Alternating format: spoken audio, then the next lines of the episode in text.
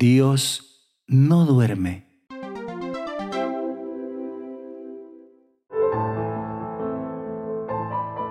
Evangelio según San Marcos, capítulo 4, versículo 37 al 39. Aquel día se levantó una fuerte tempestad y las olas rompían contra la barca hasta casi llenarla de agua. Él estaba en la popa, dormido sobre un cabezal. Lo despertaron, diciéndole, Maestro, ¿no te importa que perezcamos? Se puso en pie, increpó al viento y dijo al mar, Silencio, enmudece. El viento cesó y vino una gran calma. Palabra del Señor. Gloria y honor a ti, Señor Jesús. El Rincón de la Palabra. ¿Cuántas veces hemos sentido a Dios ausente?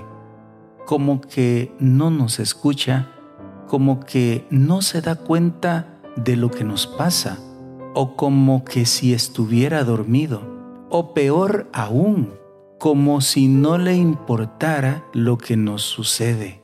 Este precisamente fue el reclamo de los doce hacia Jesús. Le dijeron, ¿no te importa que perezcamos? Los cristianos, hermanos, debemos dejar de actuar como que si el Señor no estuviera con nosotros, porque su presencia nunca nos falta.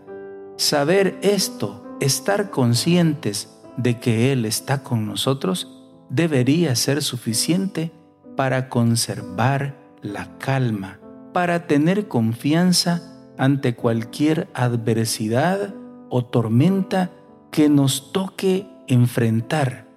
En la vida podemos esperar cualquier tormenta, pero el que siempre estará con nosotros, aún en medio de la tormenta, se llama Jesús de Nazaret. Él es fiel, es el Emanuel, el Dios con nosotros.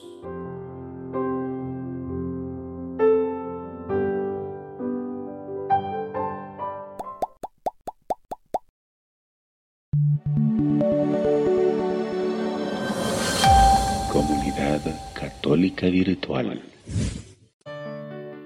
Beato Carlo Acutis ruega por nosotros.